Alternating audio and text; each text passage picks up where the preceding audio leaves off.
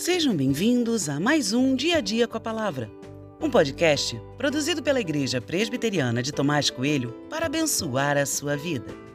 O título de hoje é Pensamentos Indevidos e tem por base o texto de 2 Reis 3, 26 e 27, que diz: Quando o rei de Moabe percebeu que estava perdendo a batalha, tomou consigo setecentos homens armados com espada para abrir caminho e chegar até o rei de Edom.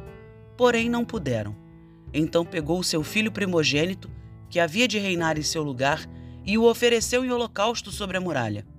Houve grande ira contra Israel, e por isso eles se retiraram dali e voltaram para sua própria terra.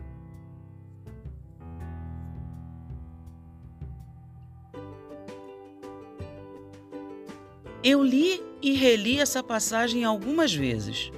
Sinceramente, não acredito que o rei de Moabe tenha feito algo tão horripilante como sacrificar seu próprio filho. Me pergunto sem encontrar a resposta. Por que ele fez algo assim? Não faz sentido algum. Eliseu tinha declarado que naquela guerra a vitória seria do povo de Deus. Os moabitas visualizaram um mar de sangue e acharam que os israelitas estavam todos mortos mas isso não passava de um plano e que foi bem sucedido. A última investida do rei de Moabe foi matar o rei de Edom, aliado de Israel. Mas isso também não foi possível. Diante do fracasso, o assassinato. Mas por quê? Quais seriam as razões? Penso em algumas coisas. Raiva?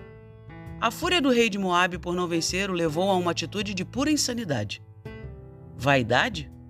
O rei pode ter pensado: se eu não vou poder ser rei, ninguém de minha família também poderá ser. Independente da razão, matar o próprio filho não é um plano que deveria passar pela cabeça de ninguém. Quero chamar a sua atenção para isso. Às vezes, alguns pensamentos passam em nossa cabeça. Eles não são bons, não glorificam a Deus, não fazem sentido. Mas esses pensamentos continuam lá em nossa mente. Devemos tomar cuidado podemos ser guiados por pensamentos que, além de não fazer sentido, geram graves consequências. Se nosso relacionamento com Deus está distante, é possível que pensamentos assim sejam mais frequentes e mais fortes. Tome cuidado. Não deixe que algumas atitudes sejam possibilidade em sua vida.